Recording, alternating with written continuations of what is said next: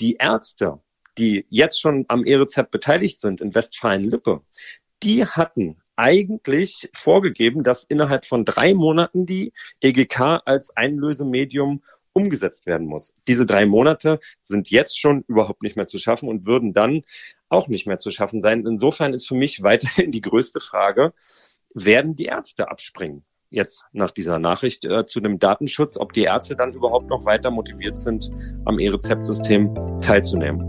PZ nachgefragt. Der Podcast für das Apothekenteam.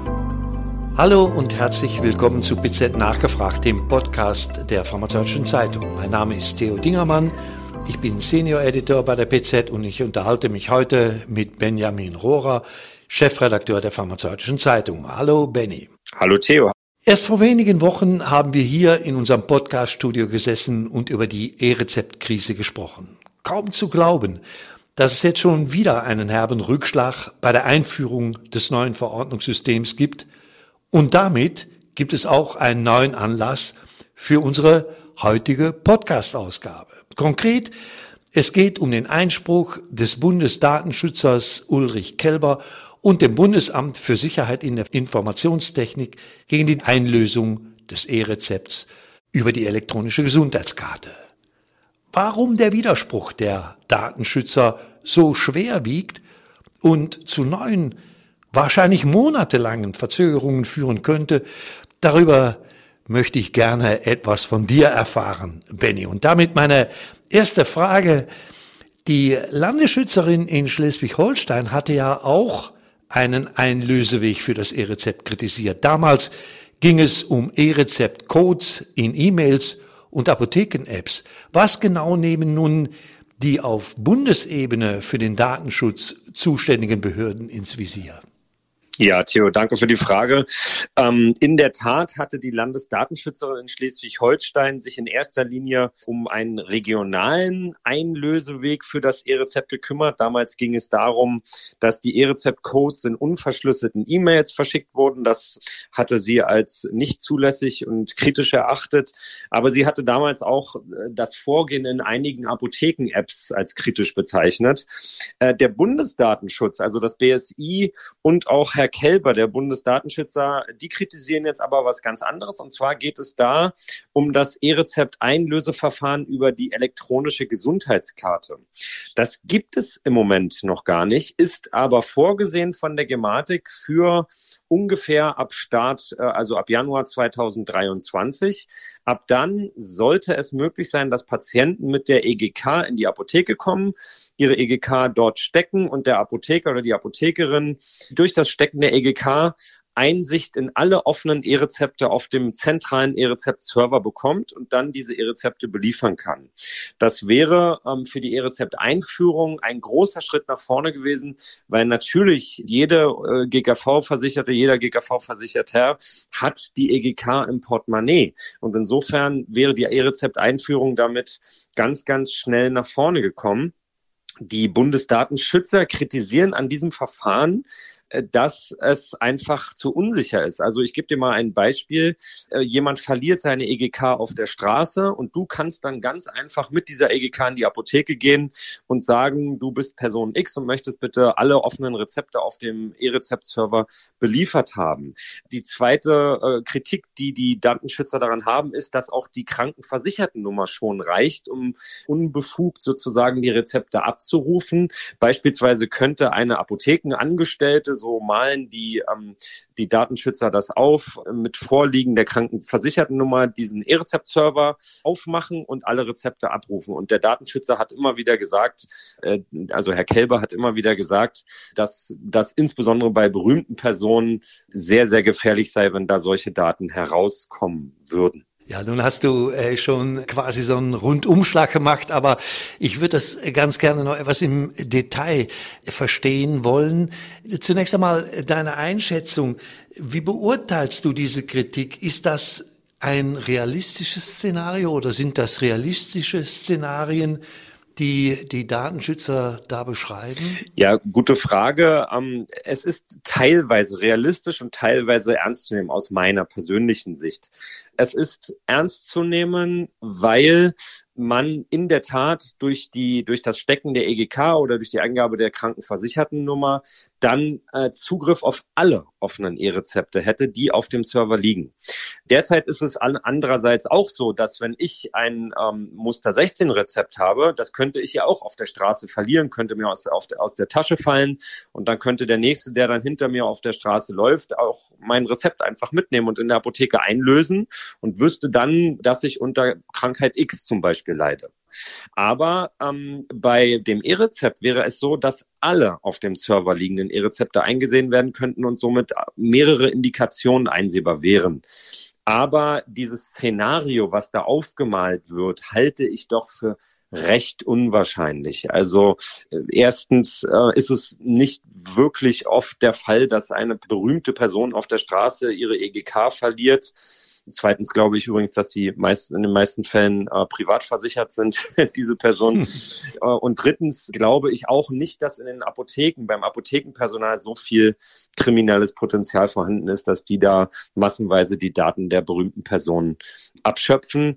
Und drittens muss ich dazu sagen, ist es ganz einfach so, dass man auch ähm, ja irgendwann mit der Einführung vorankommen muss und äh, vielleicht auch mal minimale Risiken, die da vorhanden sind, mit eingehen sollte. Ja, also ich muss das auch äh, so sagen.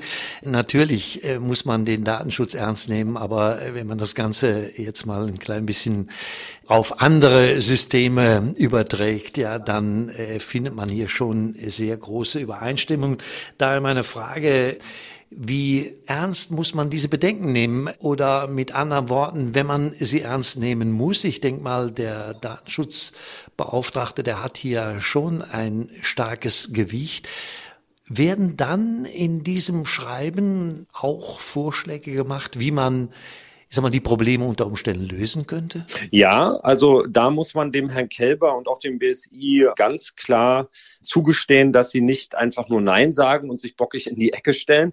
Nein, sie liefern auch einen Vorschlag, ähm, wie das äh, sozusagen Einlöseverfahren über die EGK weiterhin möglich wäre. Erstens sagen sie, dass die äh, EGK verwendet werden kann, ohne Probleme, wenn der Versicherte einen PIN für die EGK in der mhm. Apotheke eingibt. Also ähnlich wie bei einer Creditcard sozusagen. Richtig. Oder wenn, also einfach, man nennt es, glaube ich, in der Technik eine Zwei-Wege-Authentifizierung. Das heißt beispielsweise, wenn du auf dem Handy zum Beispiel ein, eine Banküberweisung machen willst, dann kriegst mhm. du vorher noch eine SMS geschickt und da steht dann ein Code, den du bei der Bank eingeben musst und erst dann wird die Überweisung freigeschaltet. So, und er sagt jetzt, wenn du in der Apotheke selbst deine PIN eingibst, dann hast du einfach nochmal so einen Sicherheitsfaktor drin, dass da relativ sicher ist, dass du das auch bist. Das Problem mhm. ist nur, dass ein bis maximal drei Prozent der GKV-Versicherten überhaupt über eine PIN für ihre EGK verfügen weil die Krankenkassen diese Pins noch nicht ausreichend verteilt haben. Das ist ein relativ komplexes Verteilungsverfahren und deswegen schlägt der Herr Kelber noch ein weiteres Verfahren vor, wie man die EGK nutzen könnte als E-Rezept-Einlöseweg. Dafür bräuchte man auch kein PIN, das ist allerdings sehr, sehr komplex umzusetzen, was die Software betrifft. Und zwar, da will ich jetzt gar nicht in die Tiefe gehen, das ist recht kompliziert. Und zwar verlangt er, dass sich die einzelnen Apotheken, Warenwirtschaftssysteme jeweils immer einzeln mit dem E-Rezept-Fachdienst verbinden müssen und dass dazwischen noch eine Sicherheitsschranke gebaut wird. Und dafür wiederum wären nochmal sehr, sehr komplexe ähm, Softwareumstellungen auf Apothekenseite nötig, aber auch wahrscheinlich am E-Rezept-Fachdienst, die einfach monatelang dieses gesamte Verfahren nochmal in die Länge ziehen würden. Naja, ich meine, sicherlich äh, muss hier für ausreichend Sicherheit gesorgt werden. Man kann allerdings äh, vielleicht es auch mit, äh, mit der Fantasie sehr weit treiben. Und ähm, da erscheint mir ein Passus, ich möchte mal sagen, in dem Schreiben des Datenschützers doch ja, erwähnenswert, möchte ich mal sagen, wo er Bezug auf das Apothekenpersonal als mögliches Einfallstor für Datenkriminalität nimmt. Was ist da genau gemeint und ist das aus deiner Sicht denn eine, vielleicht eine vorschnelle Vorverurteilung eines ganzen Apothekenteams? Denn Natürlich ist man in jedem Gesundheitsberuf auch zur Verschwiegenheit verpflichtet?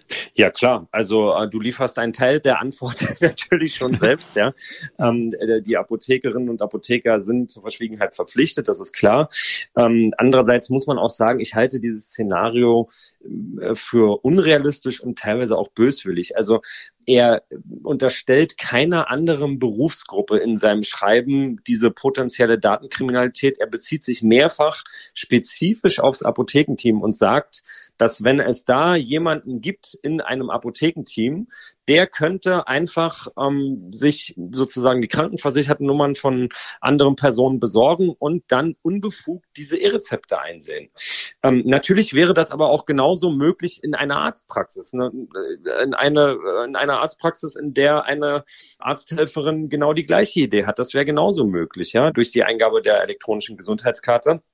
Insofern weiß ich nicht, warum er immer wieder dieses Beispiel bringt und äh, muss auch dazu sagen, dass auch das wieder recht konstruiert ist. Also er schreibt, dass für die Apotheke diese sogenannte SMCB-Karte gesteckt werden muss und in dem Moment, wo die im Connector steckt, hat jeder Apothekenmitarbeiter Zugang zu diesem E-Rezept-System, zur Telematik-Infrastruktur. Und man könnte im Nachhinein nicht feststellen, wer denn nun diese Datenkriminalität begangen hat. Also welcher der Apothekenmitarbeiter sich Zugang zu den E-Rezept-Daten verschafft hat.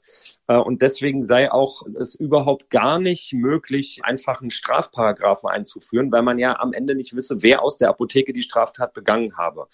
Aber wie gesagt, ich finde es nicht wirklich fair, sich da so auf die Apotheken einzuschießen. Ich kenne nicht jede PTA, jede Apothekerin, jeden Apotheker, aber ähm, ich halte es nicht äh, für sinnvoll und auch nicht für möglich und frage mich auch, wo da die möglichen äh, Motivationsquellen für die Apothekenteams liegen sollte, so groß, so große Datenkriminalität zu begehen. Das muss ich auch so sagen und da stellt sich natürlich dann jetzt die Frage, wie kann es weitergehen? Ist damit der Einlöseweg über die elektronische Gesundheitskarte komplett tot? Oder siehst du noch Rettungsversuche, Rettungswege? Und wenn ja, wie könnten diese aussehen? Also ähm, die Frage ist natürlich berechtigt. Ich sehe zwei Punkte hier, die zu berücksichtigen sind. Erstens dieser Einlöseweg, den der Herr Kelber vorschlägt über die EGK. Ähm, der ist sicherlich machbar, aber ich habe mich mit mehreren Expertinnen und Experten unterhalten und alle sagen mir, das dauert mindestens noch sechs weitere Monate, bis das programmiert ist und in der Fläche verfügbar. Das heißt also, ich sag mal, wenn man das so umsetzt, dann hätten wir die EGK als Einlöseweg erst Ende 2023 fürs E-Rezept. Ja, und der zweite Punkt ist, und jetzt eigentlich noch der viel wichtigere, dass die Ärzte, die jetzt schon am E-Rezept beteiligt sind in Westfalen-Lippe, die hatten eigentlich vorgegeben, dass innerhalb von drei Monaten die EGK als Einlösemedium umgesetzt werden muss. Diese drei Monate sind jetzt schon überhaupt nicht mehr zu schaffen und würden dann auch nicht mehr zu schaffen sein. Insofern ist für mich weiterhin die größte Frage, werden die Ärzte abspringen? Jetzt nach dieser Nachricht äh, zu dem Datenschutz, ob die Ärzte dann überhaupt noch weiter motiviert sind, am E-Rezept-System teilzunehmen. Und diese Frage wird jetzt auch, so viel höre ich aus dem Gesundheitsministerium, so viel höre ich aber auch aus der Gematik, mit allen zusammen diskutiert und ich bin gespannt, ob es da bald Antworten drauf gibt. Das wird dann ja wahrscheinlich wieder ein Podcast. Das stimmt. Man darf natürlich nicht vergessen, dass es für die E-Rezept-Einlösung noch zwei weitere mögliche Wege gibt, nämlich erstens über die Gematik-App, also über, das, über die Smartphone-App der Gematik und zweitens ganz einfach über die Papierausdrucke. Allerdings ist es so, dass die Gematik-App einfach noch nicht massentauglich ist, weil da ein sehr komplexes Zugangsverfahren für besteht und nur so wenige Menschen in Deutschland diese App nutzen können. Tja, und bei den Papierausdrucken stellt sich die Frage, ob das nun wirklich eine große, äh, eine große Weiterentwicklung, eine digitale Weiterentwicklung ist, wenn wir einfach vom Muster 16 zu E-Rezept-Papier ausdrucken gehen. Ähm, insofern wäre die, EG, die, das, die E-Rezept-Einlösung über die EGK das einzig massentaugliche digitale Verfahren fürs E-Rezept gewesen. Und wir werden sehen, wie schnell die Einführung jetzt nun kommt. Es ist also ziemlich erstaunlich, wie alle die während des Diskussionsprozesses zur Einführung eines elektronischen Rezepts Zweifel an der Realisierung des Projektes geäußert haben, der Reihe nach ihre Bedenken bestätigt bekommen. Eigentlich erschreckend für ein Land wie Deutschland, finde ich, aber so ist die Realität. Und damit bedanke ich mich bei dir, Benny, für die spannenden Informationen, die du geliefert hast heute und bei Ihnen, liebe Kolleginnen und Kollegen, fürs Zuhören. Danke, Theo. Ciao, Benny. PZ nachgefragt. Der Podcast für das Apothekenteam.